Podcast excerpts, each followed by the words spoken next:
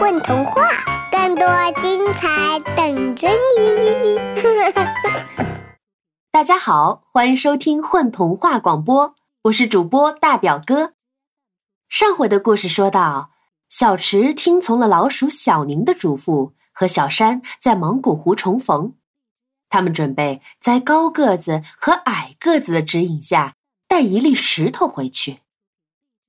这粒不普通的石头给他们带来了巨大的危险。危难之际，小池机智的把小山送回了家，但小宁却不见了。今天的故事又是何等的精彩呢？请继续收听《新孩的芒果湖》第七章。人类。五六个小菠萝聚集在一起，扭成一团，大声尖叫着。此刻，站在他们面前的，是一群又一群高大威猛的人类。准确的说，那是一支数量庞大的人类联军。指挥官用扩音器朝着巨树林的所有居民们说道：“芒果湖的居民们，请迅速撤离此地。”话音刚落。巨树林里立即传来一阵骚动，双方相隔大约五十米远，在人类看来，那些愚蠢的动物正在窃窃私语呢。不料，他们所以为的窃窃私语声突然停了下来，然后一个响亮的声音回应了过来：“为什么呢？”“哼，为什么？”人类士兵中有人颇带嘲讽的重复着这个“为什么”。为什么？居然说得出口，真是笑死人了！指挥官撇了撇嘴，暂时收起了他的扩音器。他微微低下头，朝左下方的一只小盒子里看去。那儿，一只蓝灰色的老鼠戴着人类为它特制的可笑的迷你钢盔，正心惊胆战地四处打量着，一副生怕被什么人认出来的紧张模样。刚才。他目睹了他们活活炸死了一群小菠萝，那可是平日里经常照面的给大家搬运月亮的小菠萝们呐！他们全都死了，全都死了。小宁被吓得魂不守舍，他不知道这些人类接下来还会干出什么让人触目惊心的勾当来。他就那么躲在人类为他量身定做的铁盒子里，盒子拴在指挥官的腰间，和手雷弹夹之类的武器拴在同一条皮带上。不管他自己有没有意识到，他都已经沦为了人类手中的活武器。人类会保护你的。这。这是人类事先给他的承诺，条件是，条件当然不言自明。小宁已经没有脸再面对大家了。实际上，只有小宁自己认为与人类的交涉属于谈判性质。他太天真了，人类从没觉得那是谈判，他们只是费尽心机、不择手段的获取他们想要获取的，他们。向来如此。喂，老鼠，那个沉着彩色石头的地方在哪儿啊？这当，人类指挥官对他喊道：“离这里还有多远？”“嗯，不算太远吧，就快到了。从这儿一直往前，然后……就是说，这片该死的木头林子挡住了我们的去路。这个。”这个什么这个那个的，真啰嗦！指挥官把脸凑近了，说道：“你只需要回答，对还是不对？啊？对倒是对，可是不过如果什么如果如果的，给我炸掉！给我炸掉！小宁的脑袋顿时开始嗡嗡作响起来。指挥官再度举起了扬声器的话筒。喂，听好了，我给你们十分钟时间。那声音就像是死神临时录下的，专门播报给死囚们听的审判通知。那声音冰冷无情，却像烈焰一样烧伤了巨树林的吱吱呀呀，穿透了每一片树叶。小宁很希望自己能急中生智，能再说点什么，做点什么，挽回点什么。然而。他只是一个劲儿的拍打铁盒子，同时不停的央求道：“ 求求你，将军，先别着急，先别着急，我们或许可以，或或许……”指挥官对他的话置之不理。在他身后站着的，还有一个十分眼熟的家伙，一个高个子。请听我说，将军，那些石头总会到手的，不是吗？总会到手的。那只是时间问题呀，我会按照约定给你们指明具体方位的。可是现在似乎不用，我是说，没必要炸掉这里嘛，对吧？我说的没错吧？这时，小宁硬是插进来，想做最后的努力。指挥官终于又低下头看了他一眼，小宁的心砰砰直跳，结果。对方只说了一句：“闭上你的臭嘴。”炮兵开始布阵，不一会儿，几十门银灰色的激光炮已经对准了巨树林。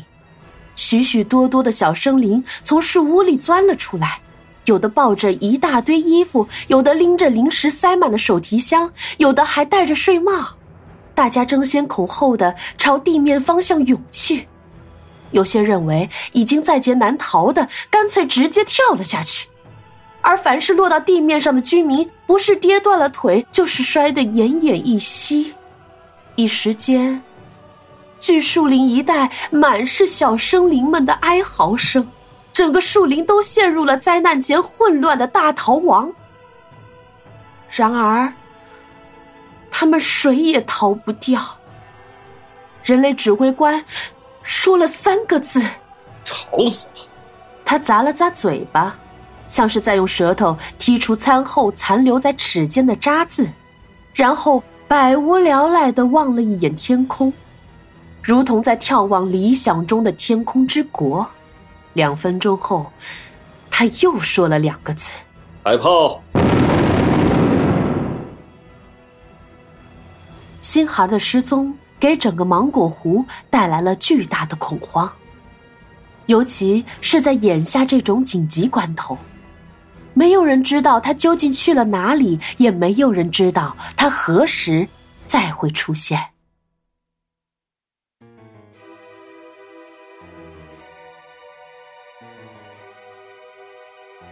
爸爸和快递爷爷、小卖部的大婶儿，奇迹般的出现在了家门口。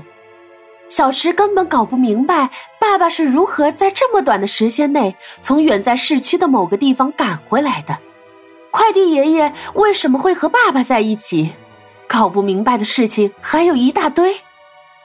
爸爸说：“多亏大婶帮了忙。”原来那天小池去大婶的杂货店里买东西时，已经引起了大婶的怀疑。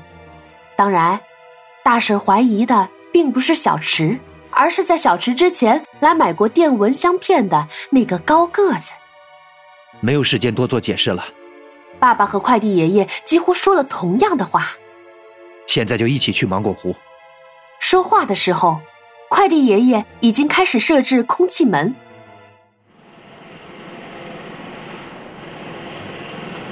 人类联军黑压压的聚集在芒果湖畔，在他们身后。原本蒙着黑布的巨大机械运输车开始缓缓的前行，整个湖海上空顿时回响着机械运作时发出的轰轰巨响，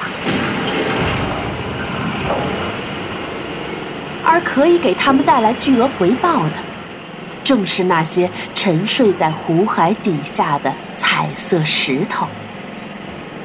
他们准备开始打捞作业了。他们似乎忘记了一件事，这里还有一个叫做心孩的人。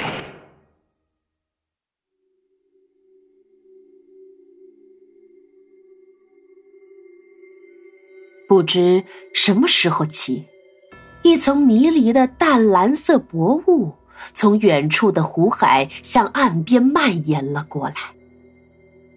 刚才还动荡不息的湖面，犹如瞬间凝固了一般，突然变得平静如镜。不知是错觉还是什么，就连天空的色调似乎也变得诡异了起来。不一会儿，有人说看到湖面上似乎站着一个小小的蓝色影子。哎，那是什么？指挥官架起了望远镜。高个子军师也伸长了脖子，每个人都想看个究竟，整个打捞作业都因此暂停了下来。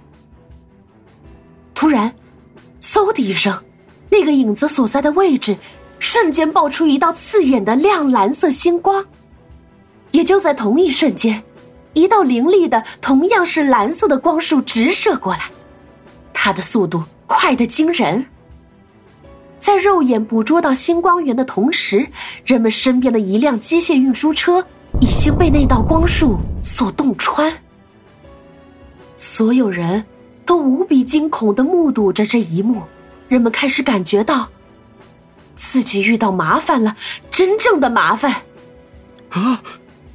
刚才那个究竟是什么？军队中开始有了骚动。士兵们无不面面相觑，交头接耳。我，我没看清楚，根本没法看清楚。我也是。哎，你呢？你看见了吗？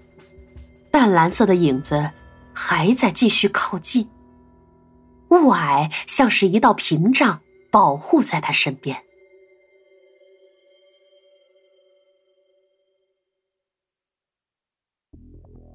突然之间。不知什么时候，已经迷进至岸边的雾气猛地向前冲了三四米，犹如一张突然扑上来的蓝色巨网。一时间，在这三四米的范围之内，原本驻守在那里的士兵，顿时全部被骤然袭来的雾气所吞噬，通通歪倒在沙滩上。他们看上去软头软脑的，横七竖八的躺在地上，整个场面。尤为恐怖，一个活口也没留下。芒果湖畔突然间就变成了人类的坟场。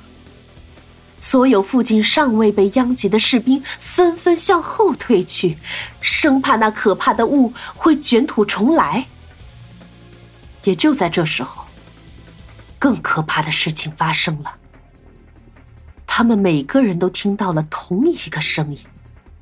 那个声音不知通过什么方法，在他们每个人的耳边同时响起，就好像有千百只无形的妖在他们的耳朵旁吹着阴气，又仿佛有人强行将某种电波传送到了他们耳内。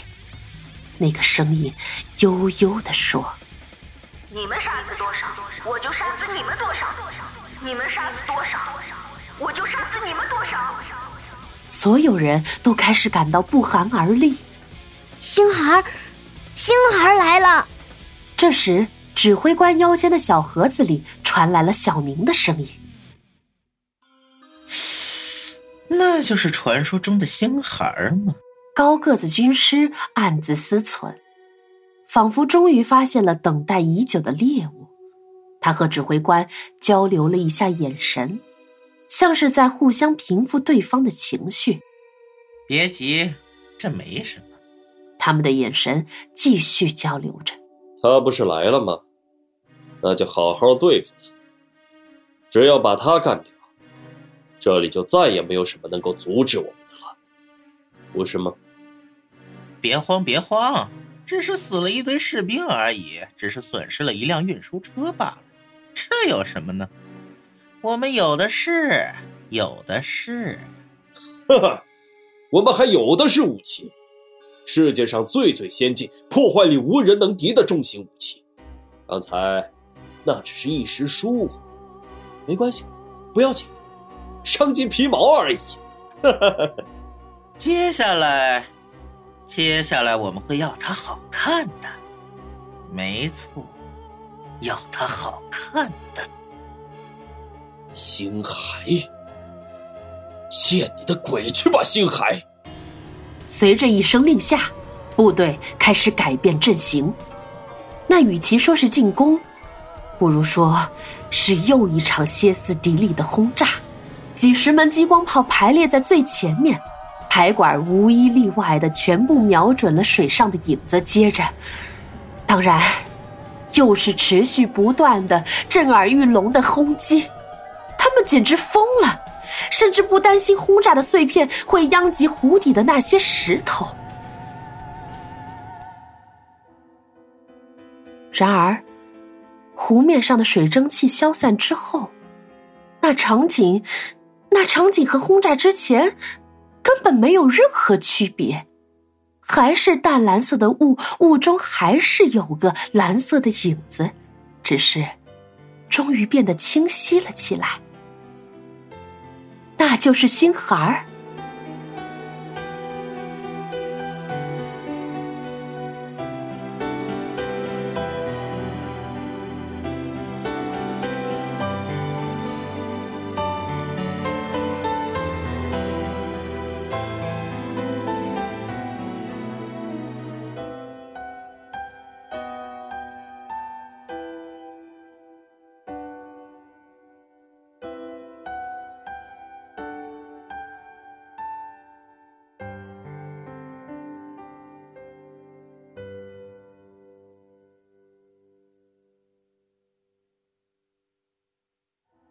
傲慢的指挥官，带着他气势汹汹的军队，就这么闯进了芒果湖。